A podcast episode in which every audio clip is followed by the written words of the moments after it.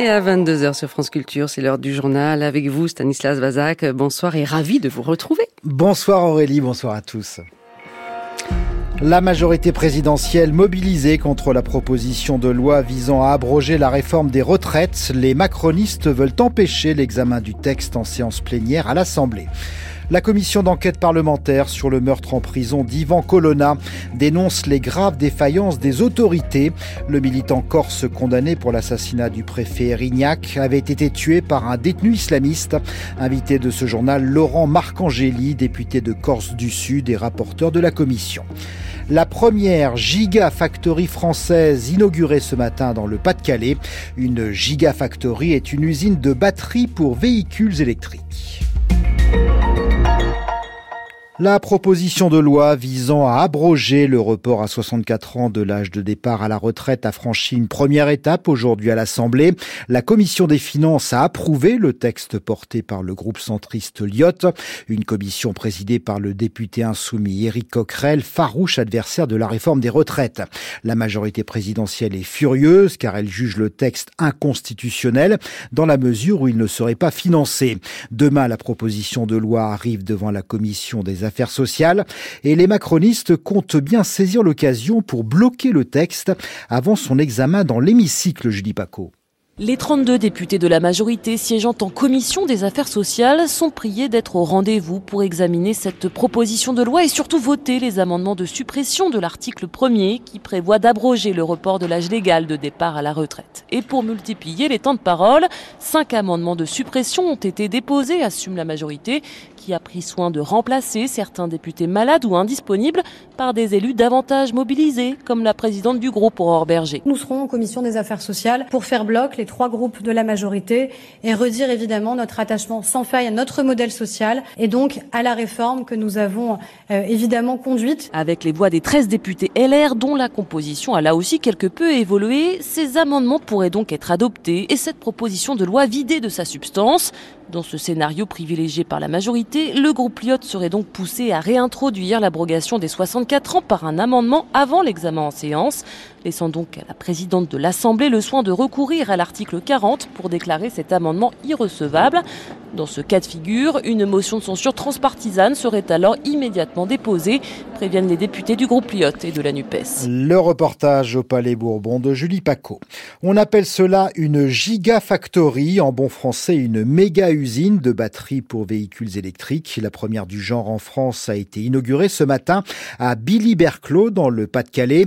L'usine ACC emploie 250 salariés, aujourd'hui 2000 normalement d'ici 10 ans, avec l'objectif d'équiper à cette date 500 000 véhicules électriques par an.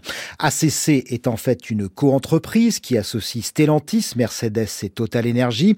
Elle s'inscrit dans la stratégie de réindustrialisation de l'Europe pour s'affranchir de la dépendance à la Chine. Thomas Giraudot a suivi l'inauguration de cette gigafactory.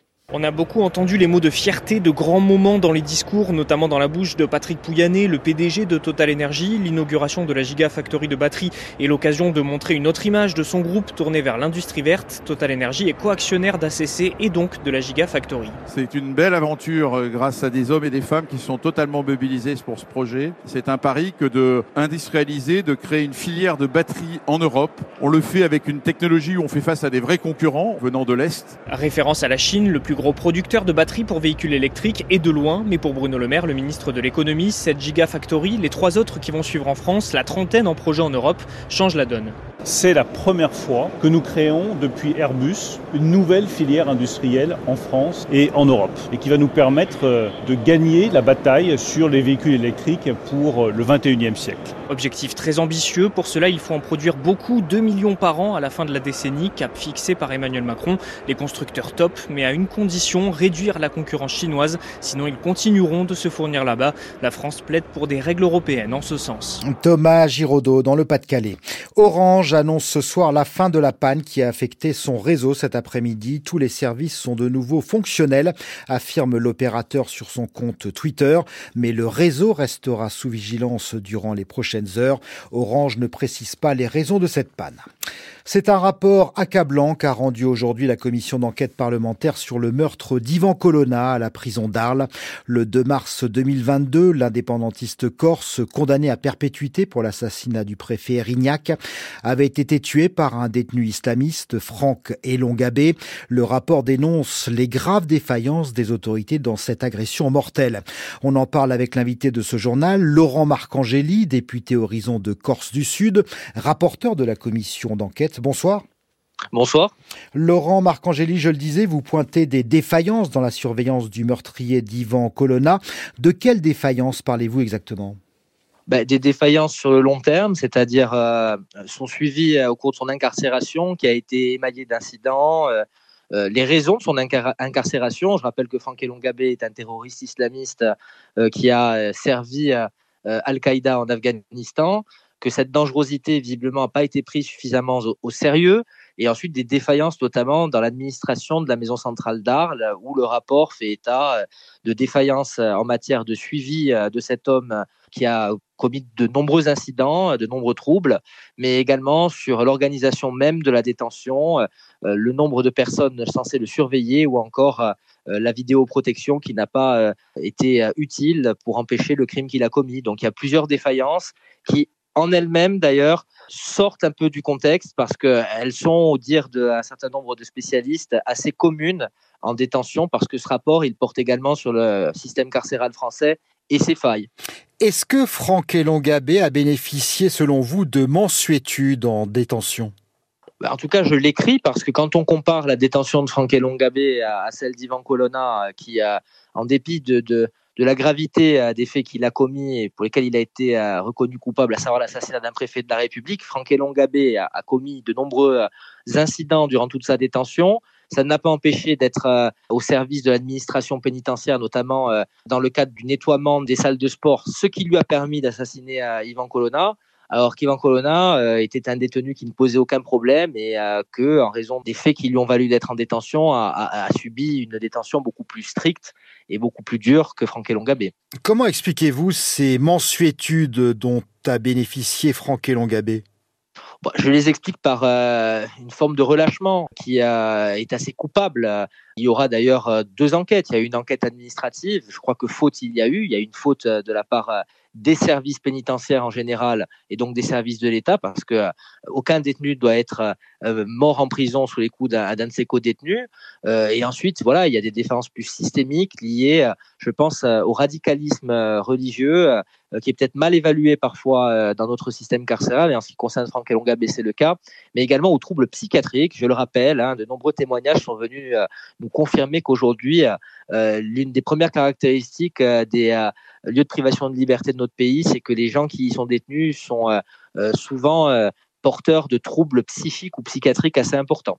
D'une façon générale, vous considérez qu'il y a des lacunes dans la surveillance des détenus fichés pour terrorisme islamiste?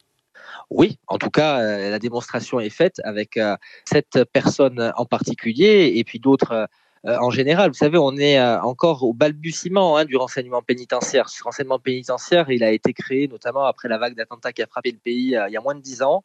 Je crois qu'aujourd'hui, le radicalisme religieux en prison, le prosélytisme religieux en prison, c'est un fait avéré et qu'il faut absolument avoir un suivi spécifique pour ces détenus qui peuvent très bien, une fois libérés, parce que je rappelle que Franck Elongabé aurait dû être libéré en fin d'année 2023, peuvent correspondre à un vrai risque pour notre société une fois sorti de prison. Et pour vous, c'est clair, il y a eu une différence de traitement entre Franck Elongabé et Yvan Colonna en détention? Ah Oui, c'est totalement euh, démontré. Euh, vous avez euh, un détenu qui ne provoque aucun incident, qui fait l'objet d'une détention particulièrement stricte, avec un statut de détenu particulièrement signalé, qui d'ailleurs doit être réformé, c'est ce que je demande dans le rapport, et un autre détenu qui, je le rappelle, est parti en Afghanistan faire le djihad, qui a fait preuve de prosélytisme religieux tout au long de sa détention et bien avant, donc vous avez un traitement, un traitement qui est assez différencié, oui. Laurent Marcangeli, à partir de vos conclusions, quelles sont vos recommandations pour éviter qu'un tel drame ne se reproduise?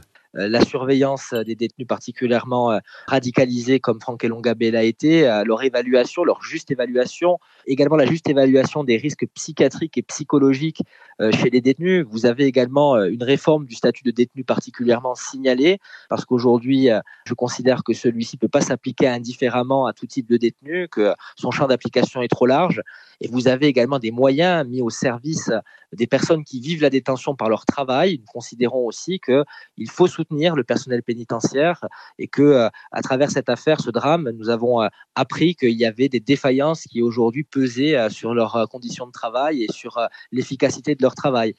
Quelle est la situation aujourd'hui en Corse Est-ce qu'il y a toujours de la colère contre l'État français après le meurtre d'Ivan Colonna? Bien sûr qu'elle existe, cette colère. Euh, elle existe. Et d'ailleurs, l'une des volontés que nous avons affichées pendant euh, ce travail de six mois, c'est d'apaiser les choses et de dépasser ce qui s'est produit. Non seulement en 1988 avec l'assassinat odieux d'un représentant de l'État, du premier représentant de l'État dans l'île, mais également la mort d'Ivan Colonna l'année dernière. Et le travail qui a été effectué, qui je le rappelle, a été euh, conclu par un vote unanime dans une assemblée, comme vous le savez, qui est assez tumultueuse et assez partagée sur ces idées. Ça veut dire quelque chose. Ça veut dire qu'on est capable de trouver des consensus en vue de dépasser les conflits et d'aller de l'avant. Aller de l'avant pourquoi Aller de l'avant pour la Corse, parce que j'en suis l'élu et parce que je l'aime, mais également pour ses habitants.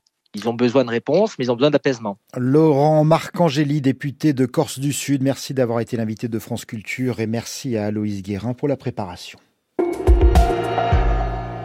L'AIEA, l'Agence internationale de l'énergie atomique, doit présenter ce soir à l'ONU un plan pour sécuriser la centrale nucléaire de Zaporizhia en Ukraine. Le site est occupé par les Russes pratiquement depuis le début de l'invasion et les combats tout autour font craindre une véritable catastrophe nucléaire.